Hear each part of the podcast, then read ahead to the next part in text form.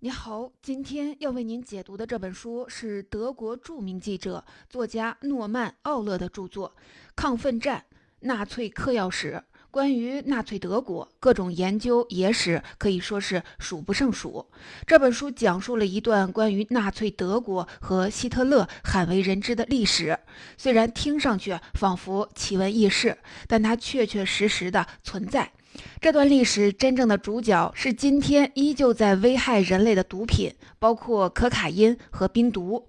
在我们的传统印象里，希特勒给人的感觉是禁欲、自律、整洁。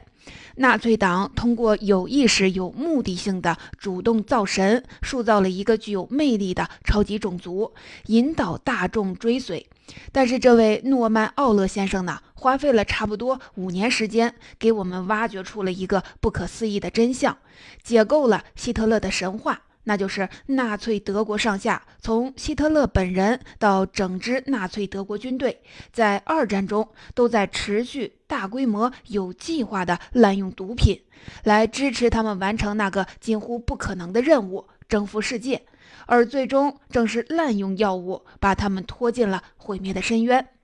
药物通过影响希特勒这个纳粹的独裁者和千千万万德国军人的思维和行为模式，间接锁定了纳粹德国在整个二战中的决策路径。所以，从某种程度上讲，这些违禁的药物也是决定二战最终结局的一个重要决定性因素。但是这一点在以往的历史研究中却被长期的忽视了。这是因为纳粹党上台初期就大张旗鼓地开始利用国家机器实行全面禁毒政策，给人一种纳粹统治时期毒品使用在德国已经不存在的假象。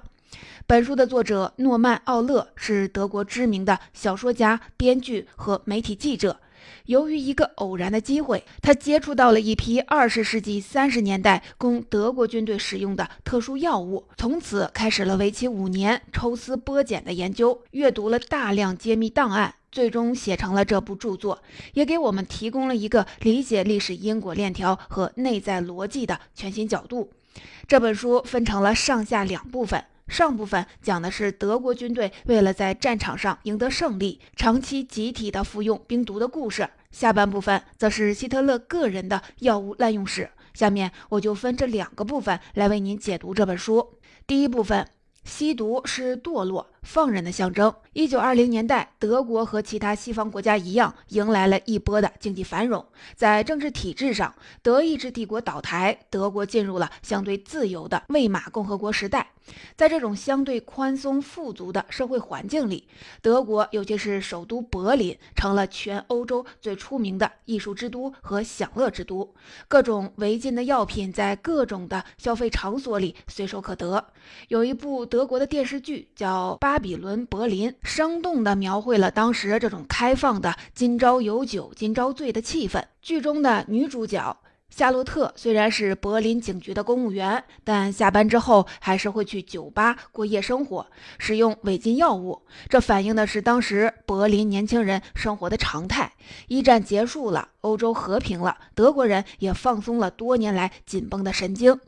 一九三一年初，希特勒和纳粹党在德国上台。从在野时期起，希特勒就开始精心地塑造自己禁毒斗士的人设，标榜自己清心寡欲、不沾烟酒、还素食，显得和魏玛共和国时期腐败堕落的生活作风势不两立。一九三一年上台后，希特勒政府就开始了雷厉风行的禁毒运动，强制那些染上鸦片和吗啡药瘾的瘾君子戒毒。而与此同时，一战中战败的德国总结经验教训，意识到自身缺乏战争所需的自然资源，于是努力地发展人工合成化学工业。为了配合三十年代德国急速发展的军工生产、公共工程建设，以及未来要发动的战争，一种全新的工业合成药品诞生了。一九三六年柏林奥运会后，位于柏林郊区的泰姆勒制药厂发现了一种来自美国的兴奋剂苯丙胺。药厂的首席化学家豪希尔德就把他的药品分子式做了改进，研发出了一种叫做甲基。苯丙胺的药物，也就是今天我们所说的冰毒。甲基苯丙胺能刺激大脑细胞分泌多巴胺和去甲肾上腺素，让脑细胞之间的信息交换异常的活跃，心脏跳动更快，抑制饥饿感与疲倦感。服用者会感觉头脑异常清醒，身体能量充沛，意识变得极端的敏锐，思维速度加快，整个人产生某种异常的新快感。不过，在当时，豪希尔德等德国的化学家没有料到的是，如果这种神经元异常敏感活跃状态持续太久，神经细胞就会像过热而宕机的汽车发动机一样，最终坏死，再也无法修复。长期服用后，必定造成服药者语言表达障碍、注意力缺失、神经系统全面受损、低落、抑郁。然而，这就是后话了。这种能让人精神焕发的神奇药物，泰姆勒药厂命名为百菲丁。泰姆勒药厂不惜重金为它大肆的宣传，把百菲丁描绘成一种万用的神药。他们声称，百菲丁不仅能够改善负面情绪、戒断吗啡与鸦片瘾，还能让人精神焕发，大大的提高工作效率。这种宣传和纳粹德国当时全国热火朝天、力争上游、重建德国大国地位的整体精神氛围非常契合。从学生、医生、护士、工人、交通运输人员到军人，几乎人人都在服用百菲丁。当时市面上甚至出现了添加百菲丁成分的巧克力和口香糖，专门针对家庭妇女消费者，被昵称为“妈妈的小帮手”。据说这类的产品能够帮助家庭妇女迅速地完成家务劳动，并且有节食减肥的功效。几乎从诞生开始，德国军方就决心将这种药物用于作战。根据弗莱堡德国联邦军事档案资料馆解密的资料显示，德国军人生理学研究所所长、柏林军医大学的奥托·兰克博士是为德国战争机器注入毒品的推手。从1938年起，他就在大学里招募志愿者，进行对照组的盲测实验。一组测试者服用百菲丁，一组不吃，然后同时进行为期几天、不眠不休的劳动或者是军事训练。实验结果非常的令人满意，吃药的那一组可以精力充沛、不眠不休。兰克立刻向上级报告，声称百菲丁是一种极具军事价值的药品。一九三九年九月一日，德国闪击波兰，揭开了二战的序幕。战争开始时，纳粹德国陆军和空军士兵就已经在大规模的服用百菲丁。军需机构几乎买空了各地药房的库存。前线的军医们反馈说，药物的效果良好，士兵和军官们注意力提高，体能上升，精力旺盛，头脑清醒。虽然少部分出现了轻微的幻觉，一个德国的坦克兵中尉回忆说，在整整三天三夜不分昼夜的突击前进中，整个连队头脑清醒，没有人头痛、耳鸣或者是精神恍惚。在战斗结束之后，大家还有精力收容战俘、拖走损坏的车辆。波兰战役结束后，纳粹陆军高层一复盘，发现百菲丁这个药简直是太神奇了。无论是军医还是战斗部队的军人，都希望把百菲丁列入德国陆军医疗必需品清单。在波兰崩溃后，纳粹德国的目标就转向了西欧。一九四零年四月十三日，兰克博士和陆军卫生监察官瓦尔德曼向德国陆军总司令伯劳希契元帅做了报告，总结了百菲丁在入侵波兰中的作用，并提出要想一举打垮英法联军，征服西欧，这种神药必不可少。入侵西欧的作战计划是德国陆军天才将领曼施坦因起草的。核心就是要避实就虚，先佯攻比利时，再让主力装甲部队从阿登山区撤出，直扑法军和英国远征军薄弱的后方，将其围困在法国北部与比利时加以歼灭。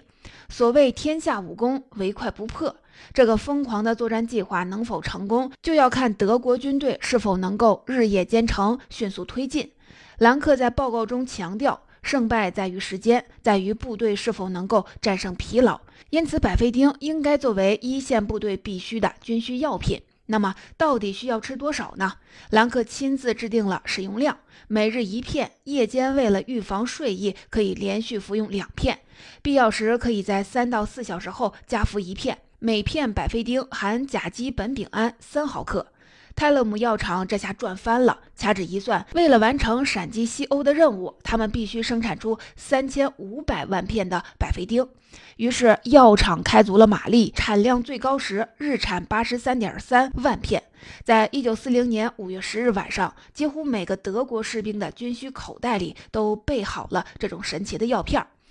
德军发起了攻势后，这些嗑了药的德国士兵一个个的精神百倍，奋不顾身。德国名将古德里安在日记里说，自己指挥的坦克兵没有停顿，没有休息，日夜兼程。只要油箱里还有燃料，我们就决然前进。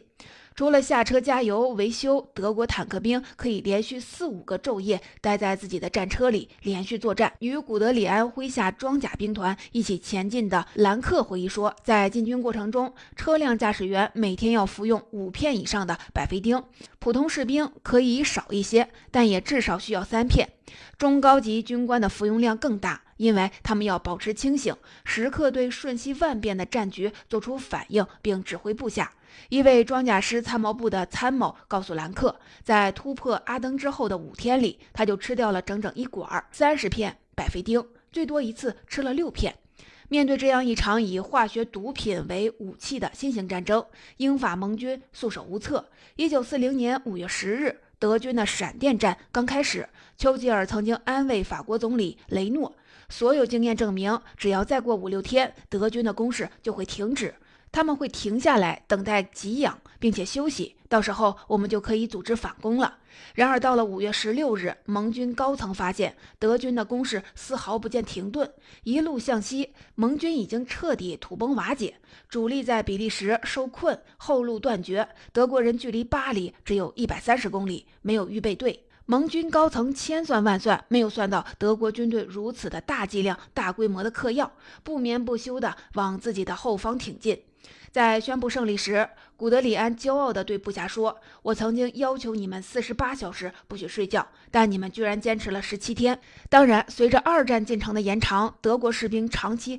过量服用百菲丁的恶果也逐渐的显露，包括不断增长的耐药性和各种的副作用。士兵们的身体健康被摧垮，越来越多的士兵因为出现精神疾病和认知障碍，失去了战斗力，住进了医院，甚至出现了被迫害妄想。暴力自残、伤害战友之类的症状。随着纳粹德国转入战略防守和败退，整个德国军队的精神面貌都和一个晚期吸毒者非常的相似。德国陆军医疗机构甚至把甲基苯丙胺和可卡因等毒品混合起来，试图开发出一种全新毒品，让士兵变成超级战士，再配备上各种匆忙研发上马的新武器，试图挽回败局。不用说，这些绝望而荒诞的努力，在全世界反法西斯统一战线压倒性的人力物力优势面前，完全是徒劳无力的。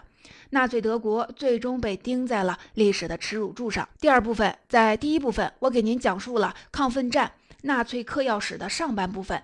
纳粹德国军队集体的滥用药物，在二战前期获得了短暂的胜利，这样一个惊人的内幕。接下来，我们再来说说希特勒个人的吸毒史。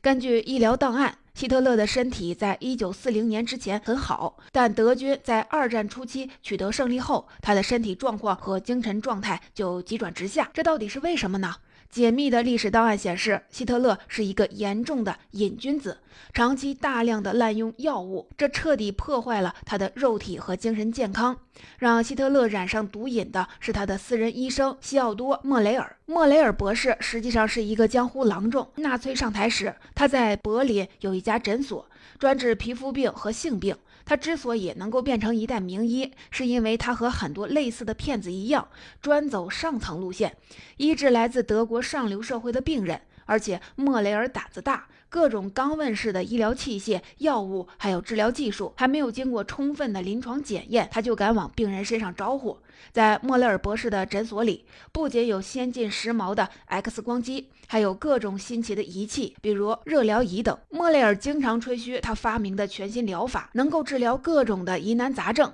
他最爱的治疗手段是注射，因为注射技术当时刚问世，比起口服让药物直接的进入血管，确实是见效快。男病人要是感觉精力不济、性功能下降，莫雷尔就给他来一针睾丸酮；女病人要是胃痉挛，他就来一针颠加素。莫雷尔可不管这些药物严重的副作用。莫雷尔这个人工于心计，善于投机，他也知道自己这二把刀的治疗手段，说不定哪天就会惹上麻烦。于是他加入了纳粹党，背靠大树好乘凉。不久，更大的幸运降临到了他的头上。在一九三六年春天，莫雷尔在一次宴会上见到了希特勒本人。希特勒因为长期的消化不良和肠胃炎，就向莫雷尔咨询，问他有没有什么神奇的治疗方法。莫雷尔的疗法就是为希特勒注射配置好的肠道益生菌溶液。这种疗法当时还属于尚待验证的新技术，没有太多的临床试验。不多时，希特勒的肠胃不适症状有所缓和。对正规科学和医疗始终保持怀疑态度的希特勒，立刻任命莫雷尔为自己的私人医生。莫雷尔的策略就是定期为希特勒注射各种药物。包括维生素和葡萄糖，比起口服药物，这些化学物质见效极快，让希特勒始终能在频繁的公众露面中表现得神采奕奕、精力充沛。根据缴获的纳粹德国医疗档案统计，从1941年8月到1945年4月，莫雷尔为希特勒进行了885次门诊，开药1100次，注射将近800次。希特勒的健康开始急剧的恶化，是从1941年8月开始。刚刚完成闪击波兰，又在西欧大获全胜的希特勒，马不停蹄地发动了入侵苏联的巴巴罗萨行动。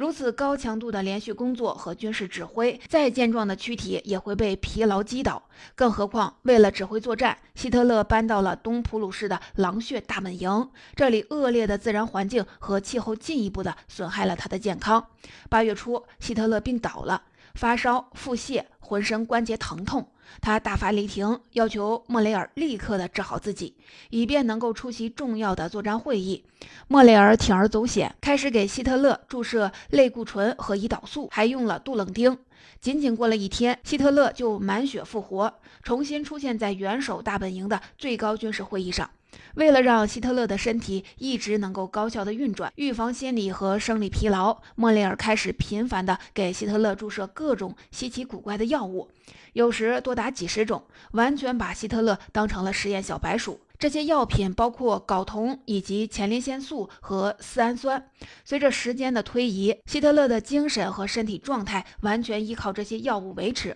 无论在狼穴还是前线，莫雷尔都带着助手，拎着注射器械包和药箱，跟在希特勒身后。随着注射频率越来越高，希特勒的身体也出现了耐药性。而莫雷尔的应对之法就是不顾后果的加大注射剂量。从1942年开始，由于战事繁忙和药物的双重作用，希特勒的每日作息变得晨昏颠倒。从早晨九点开始，一个会议接着一个会议，晚饭后他必须意犹未尽地拉着女秘书和亲信海阔天空的闲聊，直到凌晨三四点，然后再上床睡觉。终于，在1942年下半年，希特勒的健康和战局一起急剧恶化。德国陆军元帅隆美尔的非洲军在阿拉曼遭遇了惨败，第六集团军在斯大林格勒陷入了重围。这些挫折都使得希特勒心力交瘁。为了让元首打起精神，莫雷尔又开始给他注射卡地亚唑。这是一种副作用很大的血液循环促进剂，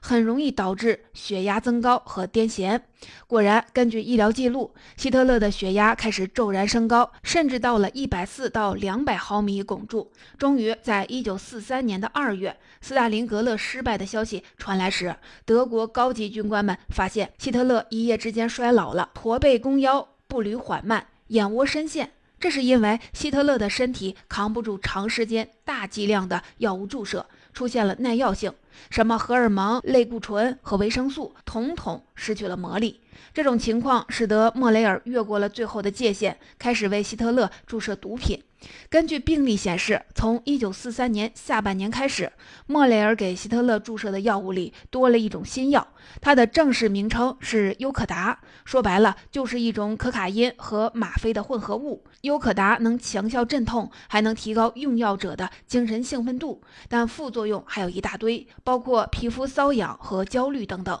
它进一步的影响了希特勒的精神状况和睡眠。更糟糕的是，只要使用超过两三周，优可达就会让人产生依赖。一旦药劲儿过了，就会产生替代性的沮丧和忧郁。一九四三年的七月十九日，在注射完优可达和类固醇后，希特勒会见了墨索里尼。因药物导致的亢奋，希特勒如同开挂，滔滔不绝地讲了三个小时。让墨索里尼毫无插话的机会，他再次折服于希特勒的魅力、雄辩和乐观，决心让意大利继续待在三国轴心里。此时，越来越多的第三帝国高层开始成为莫雷尔大夫的病人，一部分原因是因为他们也想和希特勒一样精力充沛。另一方面，则是用这种行为来讨好希特勒本人。一九四四年四月，希特勒五十五岁生日这一天，莫雷尔一口气为他注射了优可达、葡萄糖、维生素复合剂以及莫雷尔自行开发从动物肝脏中提取的复合活力剂。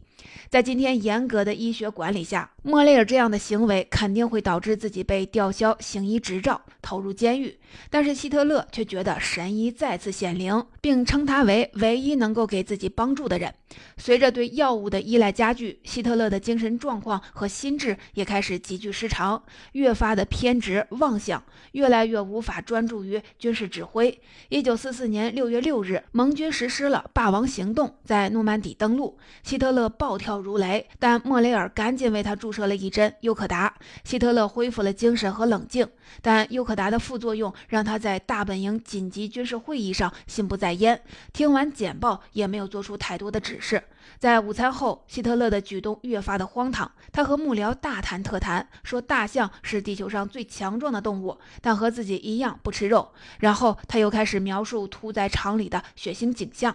更糟糕的事情还在后面。七月二十日，在东普鲁士的狼穴发生了针对希特勒的暗杀事件，主谋是陆军上校施陶芬堡伯爵。但是阴错阳差，炸弹并没有炸死希特勒，只是让他受了轻伤，包括脑震荡、耳膜穿孔，导致一侧的听力丧失。为了止痛，莫雷尔给希特勒注射了过量的优可达。在随后的几天里，为了继续的消除疼痛，希特勒还以鼻腔涂抹的方式继续服用可卡因。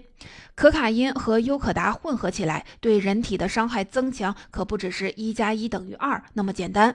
副作用包括了强烈的幻觉、思为奔逸和亢奋。另外，为了治疗希特勒肠胃不适和胀气。莫雷尔还为他制作了某种特效的排气丸，有效成分是一种毒副作用非常大的化学物质阿托品，它能麻痹脊椎神经，让服药者出现幻觉，并表现出暴力和被迫害妄想症。从此之后，希特勒在最高军事会议上的表现如同过山车，一会儿兴奋滔滔不绝，用无比的乐观压倒将领们的垂头丧气；一会儿又暴跳如雷。他越来越脱离现实，沉迷于莫名其妙的幻幻想。和细节，比如改造柏林市中心的某条大街，用来起降喷气式战斗机。了解了这些，你就能够明白为什么到了二战后期，希特勒越来越固执，做出的决定越来越不切合实际，还要求部下坚决不打折扣的执行。由于可卡因、优可达、阿托品和动物肝脏制剂的毒害，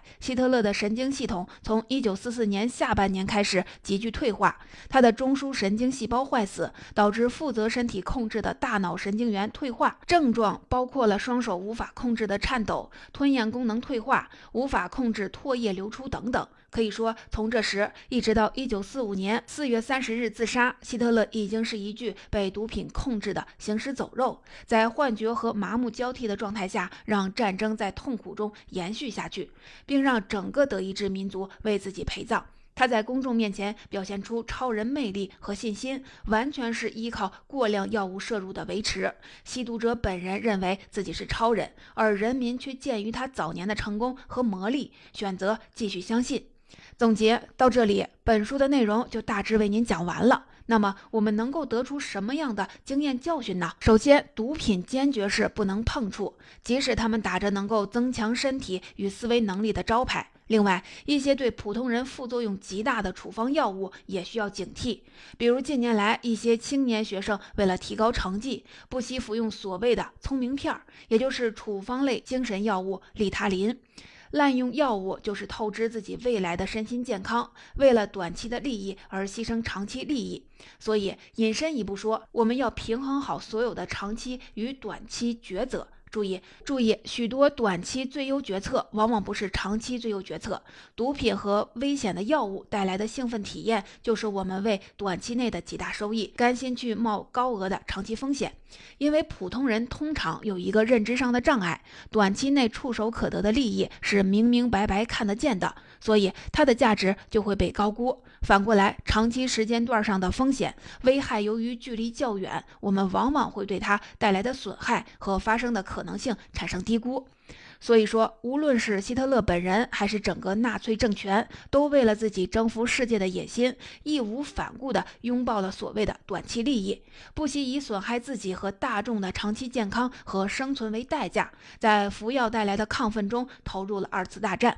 再进一步说，科学技术的发展是不能脱离社会伦理监管的，否则就会蜕变成一朵伤害人类的恶之花。在这种情况下，由于时不我待，纳粹德国对于科技根本来不及做什么伦理的评估，甚至连技术不成熟带来的瑕疵都顾不上。比如，很多的德国飞行员被派去驾驶技术还不成熟的喷气式战斗机，结果没有死在战斗中，而是死于机械故障。